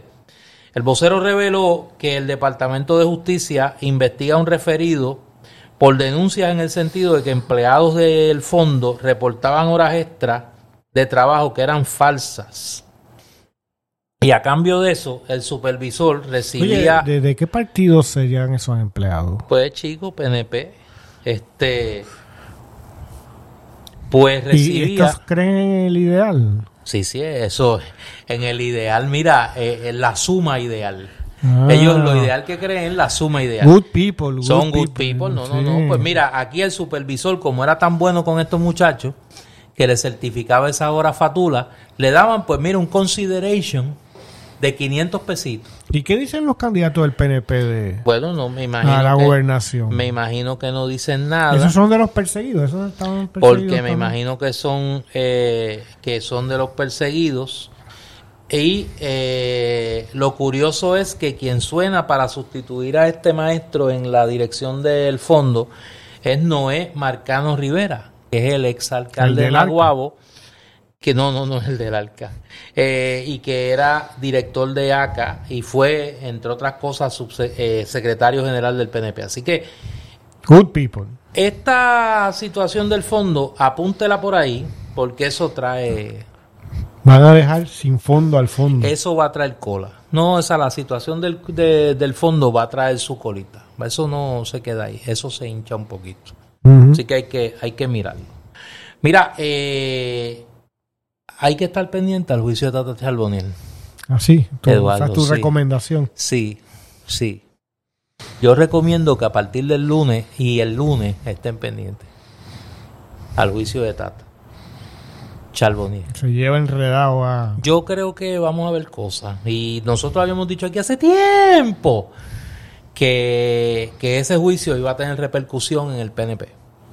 Y que podría darnos pistas de, de cómo ha funcionado eh, el cuarto de máquinas económicas económico del PNP en los pasados años. Así que hay que estar pendiente, un juicio interesantísimo. Ahí van a haber sorpresas. Lo único que puedo Sí, decir. una tan buena cristiana esa mujer. No, no, y va a hablar en lengua. Tan Va a hablar en lengua. Hay que estar pendiente. Practicante, una cristiana practicante.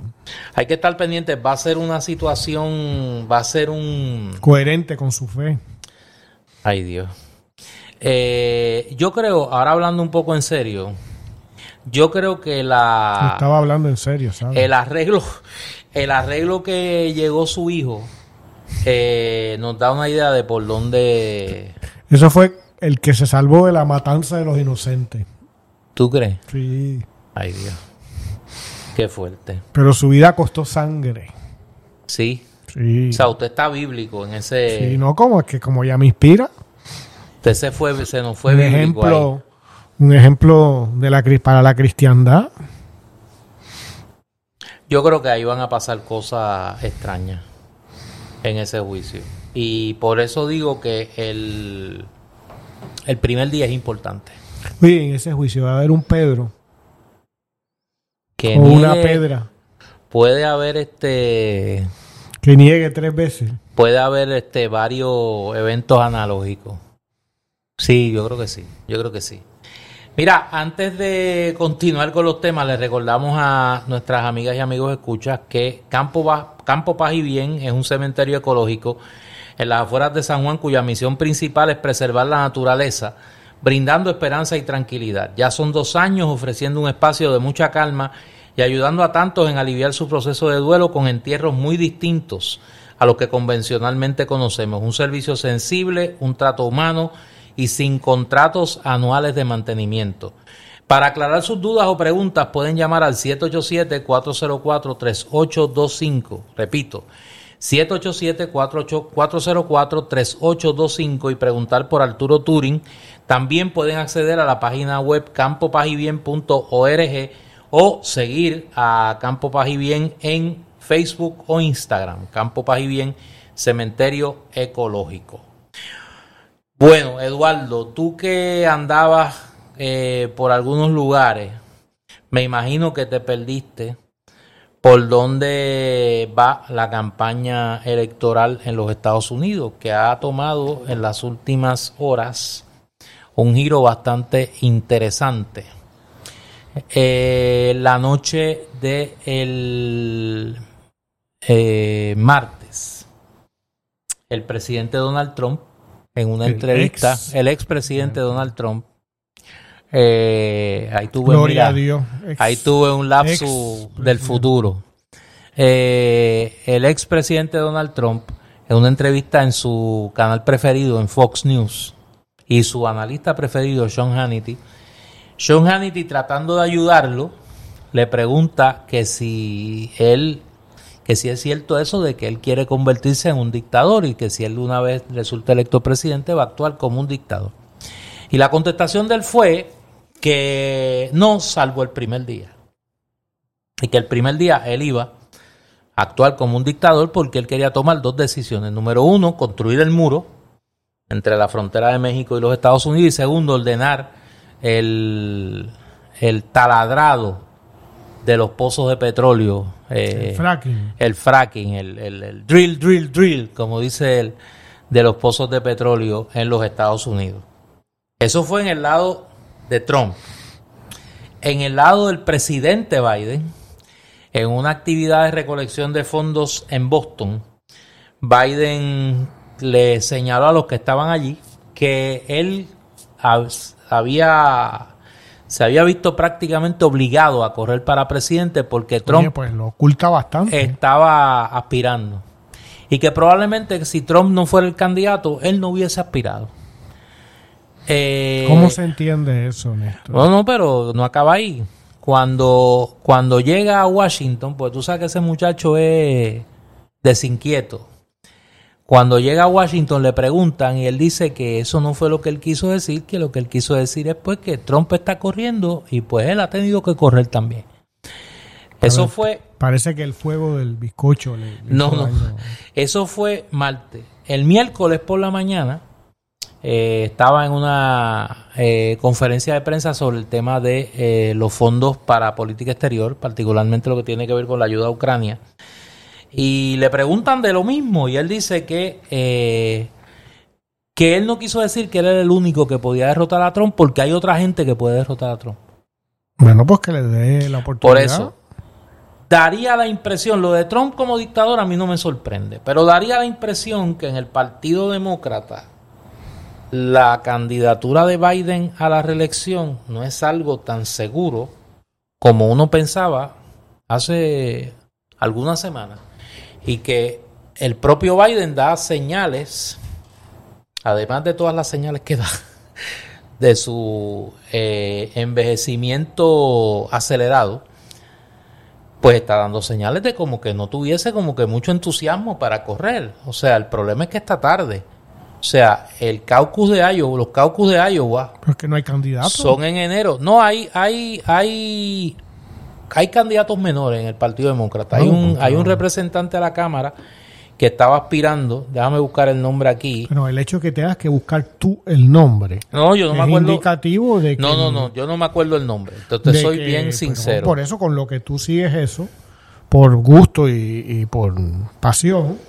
Si no, me gusta. Eh, Mira. Es que no, no, es alguien que no, que no, cuenta. Dean Phillips, que es un representante por Minnesota eh, está aspirando a la está aspirando a la, a la presidencia por el Partido Demócrata. Marianne Williamson, que ya aspiró en el, en el 2020, es una autora de libros de autoayuda, estuvo muy identificada con este grupo de, un curso de milagros. Eh, esos son los que hasta ahora en el Partido Demócrata han anunciado que, eh, que están aspirando. Y claro, Biden hasta ahora. Biden hasta el momento. Pero va a haber un debate. No, no va a haber primaria. De hecho, el Partido Demócrata no ha programado primarias. Por eso te digo. O sea, ni, ni, ni actividad de elección de su candidato, porque todo el mundo parte de la premisa que el candidato va a ser Biden. que, puede... no, puede, no puede cambiar, ¿no? Yo, a mí me sorprendieron mucho las expresiones de Biden en este momento. Porque si bien es cierto que Biden no ha hecho un anuncio formal de su candidatura, todas las señales y todas las expresiones han sido en el sentido de que él va a aspirar. Eh, de hecho, como dije, el Partido Demócrata ha actuado bajo el supuesto de que su candidatura es un hecho consumado. Si ahora el presidente Biden dijera de buenas a primeras, yo no voy a ser candidato, eh, sería un problema para los demócratas. Eh, todas las encuestas recientes lo colocan perdiendo contra Donald Trump. Eh, y Donald Trump mantiene una ventaja astronómica en el Partido Republicano. Eh, lo que quiere decir que si todo sigue como va, pues Donald Trump debe ser electo presidente. O sea, en el 2024. Ahora bien, con los cuatro juicios en las costillas, con la posibilidad de estar convicto en ese momento de la elección. O sea, es un escenario inusitado en Estados Unidos que lo agrava me parece a mí, la situación del presidente Biden. Yo creo que, que y, esas expresiones preocupan más de lo que tranquilizan. Me parece a mí. No sé qué tú, qué tú pienses, pero me parece que es un escenario interesante eh, por lo complicado, ¿no? Bueno, tú sabes lo que yo y los oyentes saben lo que pienso sobre Biden. Eh, pero más allá de eso, es terrible que eh, el electorado de ese país, de Estados Unidos, tenga ante sí por tercera vez a Trump en la papeleta. Digo, todo apunta hacia eso. Habrá que ver si llega ahí. Eh, y a Biden nuevamente. Biden cumplió en estos días 81 años. Quiere decir que para las próximas elecciones va a tener 82. O poco después de la, la próxima elección cumpliría 82. De ganar, estaría en el poder hasta los 86. Siendo los últimos ocho, en ese caso, teniendo un, un trabajo tan exigente como el de ser presidente, no solo de un país, sino de un país protagónico en el mundo, como es Estados Unidos. Eh, el desgaste eh, y la energía que eso pide no es para un hombre como él, y no por, aparte de, su, a mi juicio, parece un, un- una, un vividor de la política, ¿no? Pero eh, más allá de eso, podría ser un magnífico político. No está en edad para estas cosas. Y es una irresponsabilidad eh, tener, ofrecerse, teniendo toda la debilidad natural de una edad ya eh, considerable, a querer seguir ocupando un cargo eh, para el cual no está preparado, ya físicamente ni mentalmente, y que anteriormente eh, llegó a él por ser un, un individuo que ha vivido en- de la política toda la vida. En otro tiempo, haciendo esa salvedad, en otro tiempo, no estamos en la época de las redes sociales, no era la época de, de- la internet, no era ni tan siquiera, bueno, en, una- en un momento de los que voy a hablar sí, en otro no, la televisión no tenía, en uno de ellos no tenía un rol tan protagónico como lo tiene hoy. Pero en 1948, en 1952, perdón, 1952, el presidente Truman, Ujú. y en 1968 el presidente Johnson. Los dos, en campaña abierta para la reelección, anunciaron de momento que no iban a ser candidatos. Ambos porque veían la escritura en la pared. Jones, eh, Truman porque todos los números indicaban que Dwight D. Eisenhower iba a barrer en esa elección. Y en el caso de Lyndon B. Johnson por la oposición interna que tenía en el Partido Demócrata de Bobby Kennedy, eh, padre, ahora hay que hacer la salvedad, y eh, el senador Eugene McCarthy por el issue de la guerra de Vietnam. Pero eh, yo no sé si yo estoy confundiendo el deseo con la realidad. Y hago esa, esa salvedad al aire. Pero por primera vez yo veo a Biden enviando señales de que los demócratas harían bien en prepararse para un escenario donde no necesariamente Joe Biden sea candidato a la reelección. Yo no estoy diciendo que eso es lo que va a pasar. Joe, Biden va a acabar como alguien que, que tú tienes eh, gusto ¿no? en sus recuerdos, como Brezhnev, Leonid Brezhnev, que lo van a sacar el 4 de julio y lo van a sentar en la parada. como sentaban a Como el primero de el mayo primero de mayo o en, o en noviembre. ¿no? Eh, Sí, sí. Lo sentaban ahí con el La gorrito. Plaza Roja, Con el gorrito y con el gorrito. pensaba que estaba en cualquier otro sitio. Ay, Dios. Porque va a llegar a ese, a- a ese Yo creo que sí.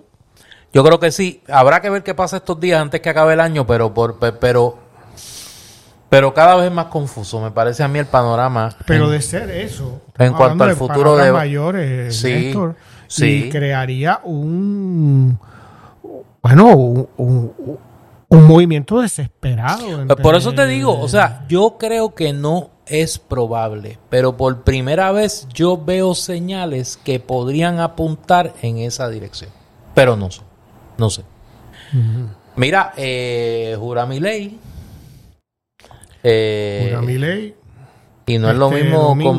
con el domingo, pero no es lo mismo con guitarra que con violín. No, parece que ya el expresidente Macri le ha metido un montón de ministros y de personas ahí. Le cooptó el gobierno. Eh, pero No, y yo creo que el viaje a Washington, formas- Eduardo, el viaje a Washington también, o sea, no es lo mismo ser un comentarista como era Milei en la televisión argentina, un tipo así excéntrico, un loquito buena gente, que ser presidente. No sé si buena gente. Por eso, pero que era, le reían la gracia también a Milei cuando, cuando iba a los programas de televisión, ¿no?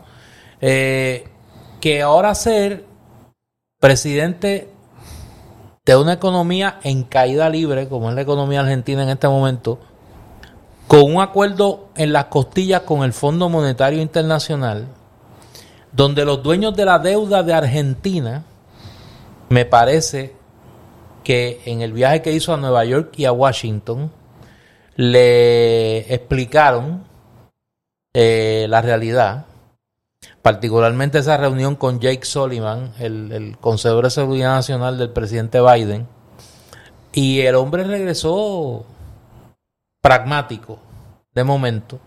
Eh, ha llenado su gobierno, como tú dices, de exministros eh, y funcionarios del gobierno de Mauricio Macri.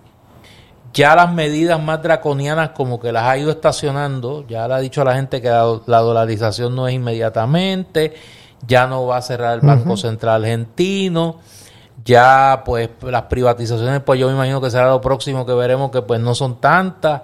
Eh, o sea, se está moviendo en el ámbito del pragmatismo, producto de la presión, me parece a mí, de los grandes intereses económicos que a pesar de que simpatizan con mucho de su programa eh, libertario, entre comillas, pues tampoco quieren que la economía argentina explote socialmente allí, que sea un escenario difícil de regentear, como ocurrió eh, 2001, por ejemplo. Así que Habrá que ver cómo arranca ese gobierno, que parece que va a arrancar en caliente. Le ha prometido que el día después que jure va a citar al Congreso a sesión extraordinaria, va a enviar un megaproyecto allí de reforma del Estado, entre otras cosas.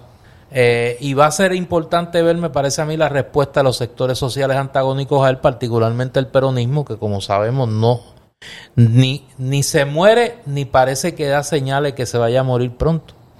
Sí, vamos a ver, pero yo todavía, eh, conociendo un poco esa sociedad, eh, creo que la crispación que va a generar el gobierno Milei en una sociedad ya de por sí muy dividida y con heridas abiertas, porque si bien ya pasaron 40 años, se cumplen ahora, ¿no? En democracia, desde la última junta militar y el último gobierno militar, eh, eso no es hace un siglo, o hace dos, o hace no Hace poquitito. Ahí eh, todavía los que están hoy son los nietos, sus abuelos vivieron eh, ese periodo y a lo mejor sus abuelos, algunos de ellos pues fueron desaparecidos.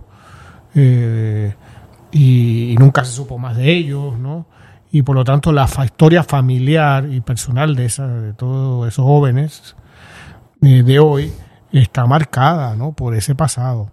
Entonces, el, el Fondo Monetario Internacional no se va a meter con mi ley si mi ley intenta eh, descriminalizar eh, a los remanentes de la Junta o el legado de la Junta militar y el último gobierno militar argentino. Y quizás, eh, como no puede hacer otras cosas, eh, a lo mejor para las gradas también, pero va quizás a hacer mucho daño ahí. Y la sociedad argentina tiene ciertos asuntos, incluyendo estos de manera protagónica, muy en carne viva, están a flor de piel. Y, y lógico, es lógico que así sea. Porque la violencia del Estado, o el terrorismo de Estado, que se llevó a cabo entonces, con la participación destacadísima de alguien que murió esta semana, Henry Kissinger, ¿no? Eh, que causó un daño tremendo en múltiples países de América Latina y que para, ya que hablamos de ello en este momento, eh, eh, quiero dar unas cifras aquí del legado de, de eh, del doctor Kissinger. Del doctor Kissinger. Déjame. Eh, sigue tu momento. Háblame tú de Kissinger lo que yo lo busco aquí, que se me fue. Mira, eh, Henry Kissinger es una figura, por decirlo menos, eh, compleja, ¿no? Eh, en la sociedad norteamericana y en algunas sociedades occidentales considerado un sabio de la política exterior, quizá el último gran representante del realpolitik, esa filosofía del realismo en la política exterior. Mírate este sabio. Pero por eso, déjame terminar para que no me, para no quedarme en lo bueno, o en lo bueno no, en una visión de Kissinger, pero el legado que dejó en Cambodia, en Vietnam, en Europa Occidental. No recordemos el caso de Aldo Moro. Eh, en América Latina, con la promoción del Plan Cóndor, la caída, el derrocamiento de Allende, las juntas militares, pues es un legado eh, lleno de sangre. Eh, y lo irónico de esto es que Kissinger fue recipiente junto con Le del Premio Nobel de la Paz por la negociación del fin de la guerra de Vietnam. Sí, un premio en particular ese de la paz que está muy desacreditado. Sí, sí, muy manoseado. Mira, entre, entre otros, se estima que los muertos por la campaña eh, militar en la que Estados Unidos colabora en Cambodia, eh, dirigida hasta cierto punto, ¿no? Por la estrategia por Kissinger, fue medio millón de muertos. Y le abrió el camino al régimen de Pol Pot. En el en Timor del Este, que se olvida por completo, más de 200.000 muertes. En Chile, ¿no? Sabemos, ¿no? El golpe de Estado del que hablamos recientemente y dedicamos un, buen periodo, ¿no? De, uno de nuestros episodios. los episodios a historiarlo. En Bangladesh, que se olvida también cuando se habla de Kissinger, más de 3 millones de muertos. En la Argentina de la Guerra Sucia, de la así llamada Guerra Sucia, más de 30 mil muertos y más de 30 mil desaparecidos. En los bombardeos de Laos, más de 200 mil muertes. Y en la guerra de Vietnam se estima entre 2 millones y medio y 3 millones de muertes. Y aquí no está todo. ¿No? Es una figura eh, terrible. Y es terrible por la normalización del viejito. Del tipo que el fanático del balompié, del fútbol, que salía cuando Estados Unidos todavía no jugaba en cuanto Copa Mundial lo entrevistaban, ¿no? Como el gran señor así del, de la pasión futbolera. Y era considerado el gran gurú de las relaciones exteriores, ¿no? De las relaciones exteriores, columnista, que le pagarían muchísimos miles de dólares por artículo, ¿no? Eh, eh, cuando había cualquier guerra, era invitado de las cadenas de televisión de Estados Unidos. Es un hombre responsable de esas muertes. ¿no? Como se puso a alguien en internet en estos días citando una frase famosa, ¿no? De las muchas de esas frases famosas de Oscar Wilde, ¿no? El escritor inglés, que hay gente cuya mejor, con mayor contribución es dejar la vida, ¿no? El mundo es mejor porque Kissinger está muerto, ¿no? Y, y no es solo porque todos los crímenes que, que parcialmente, de los cuales parcialmente yo he hecho el listado, sino es mejor el mundo porque era alguien que nunca ni remotamente pensó que pagaría por sus acciones. Y el mundo, cierto mundo, el mundo norteamericano, de los medios de comunicación y de ese bipartidismo norteamericano, ¿no? lo protegió siempre, convirtiéndolo en un gran profesional, es un gran estratega, estratega. Cuando es un estratega de la muerte, de la muerte de los no estadounidenses, que para él aparentemente contaban muy poco, como pasaba en la guerra de Vietnam, en los medios de comunicación en Estados Unidos que reportaban las muertes del día. Decían, pues murieron hoy, qué sé yo, tres estadounidenses y 225 seres humanos asiáticos, como si fueran una categoría diferente de seres humanos. Y para Kissinger aparentemente había estadounidenses y otras categorías de seres humanos. Yo soy Néstor Duprey. Y yo soy Eduardo Lalo. Esta es Palabra Libre y nosotros regresamos en una semana o antes.